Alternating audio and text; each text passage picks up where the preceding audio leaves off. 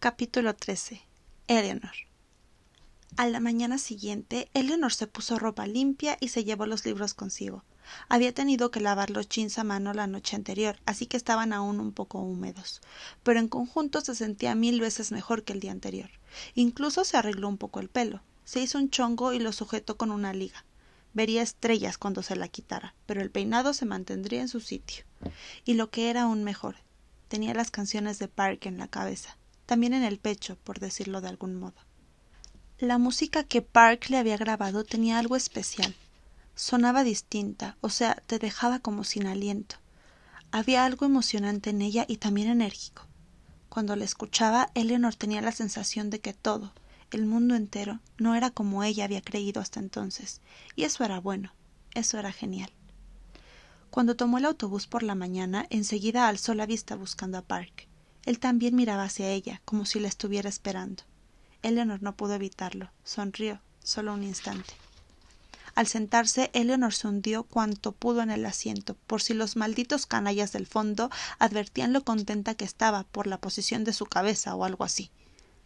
Notaba la presencia de Park en su propia piel, aunque lo separaban por lo menos quince centímetros. Eleanor le tendió los cómics y se agarró nerviosa a la cinta verde que llevaba enrollada en la muñeca. No se le ocurría nada que decir. ¿Y si no era capaz de decir nada? ¿Y si no se atrevía a darle las gracias siquiera? Park tenía las manos inmóviles sobre el regazo, inmóviles y perfectas, de color miel, las uñas rosadas y limpias. Todo en él era delicado y fuerte. No movía ni un dedo sin motivo. Estaban a punto de llegar a la escuela cuando él rompió el silencio. ¿La escuchaste? Alzando la vista solo hasta la altura de los hombros del chico, Eleanor asintió. ¿Te gustó? preguntó Park. Ella puso los ojos en blanco. Oh, por favor, es. no sé, abrió las manos. alucinante. ¿Lo dices con sarcasmo? No lo tengo claro. Eleanor lo miró a los ojos, aunque sabía perfectamente cómo se iba a sentir, como si le abrieran el pecho para arrancarle las entrañas. No, es alucinante. Le estuve oyendo durante horas esa canción eh, Love Will Tear You Apart? Sí, Joy Division. Qué fuerte, es el mejor principio de canción del mundo. Él imitó el sonido de la guitarra y la batería. Sí, sí, sí, se emocionó Eleanor. Me pasaría la vida escuchando esos tres segundos. Podrías hacerlo. Los ojos de Park sonreían, la boca solo a medias. No quería gastar las pilas, dijo ella. Él negó con la cabeza como si Eleanor fuera boba. Además, añadió Eleanor, también me encanta todo lo demás, la parte aguda, la melodía, el na, na, na, ni na. Park asintió, y la voz de la última parte, continuó ella, cuando canta casi demasiado agudo. Y luego muy al final, cuando la batería suena como enfadada, como si no quisiera que la canción terminara. Park imitó el sonido de la batería. Me dan ganas de romper esa canción en pedazos, dijo Eleanor, y amarlos a morir. El comentario hizo reír a Park. ¿Y qué me dices de los Smiths? preguntó. No sabía qué canciones eran suyas, se disculpó Eleanor. Describiré los títulos. Me gusta todo. Bien, repuso él. Me encanta. Él sonrió, pero desvió la vista hacia la ventanilla. Eleanor bajó la mirada. El autobús entraba ya en el estacionamiento.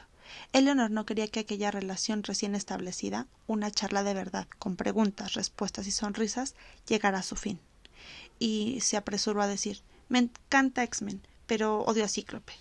Park echó la cabeza hacia atrás. No puedes odiar a Cíclope, es el capitán. Es aburrido, aún peor que Batman. ¿Qué? ¿No te gusta Batman? Por favor, es súper aburrido. No consigo leerlo ni aunque me esfuerce. Siempre que traes un cómic de Batman me sorprendo a mí misma escuchando a Steve, mirando por la ventanilla o deseando con todas mis fuerzas entrar en estado de hibernación. El autobús se detuvo. Ya, comentó Park a la vez que se levantaba. Lo dijo en tono muy crítico. ¿Qué? Ahora ya sé qué piensas cuando miras por la ventanilla. No, no lo sabes, replicó ella. Pienso en varias cosas. La gente ya avanzaba por el pasillo hacia la puerta. Eleanor se levantó también. Te traeré el regreso del caballero oscuro, dijo Park. ¿Y eso qué es? La historia de Batman menos aburrida del mundo. La historia de Batman menos aburrida del mundo, ¿eh? Dime, ¿alguna vez Batman levanta las dos cejas? Park volvió a reír. Le cambiaba la cara por completo cuando sonreía. No tenía hoyuelos exactamente, pero se le hacían dos pliegues en las mejillas y sus ojos desaparecían casi por completo. Espera y verás, dijo él. Park. Aquella mañana en clase de inglés, Park advirtió que el pelo de Eleanor se transformaba en una suave pelusa roja en la zona de la nuca. Eleanor.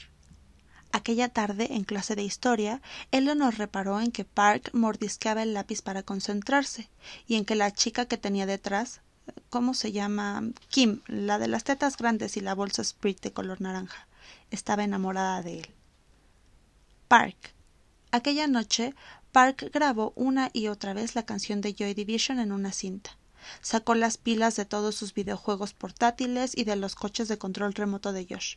Luego llamó a su abuela para decirle que como regalo de cumpleaños en noviembre solo quería pilas de larga duración.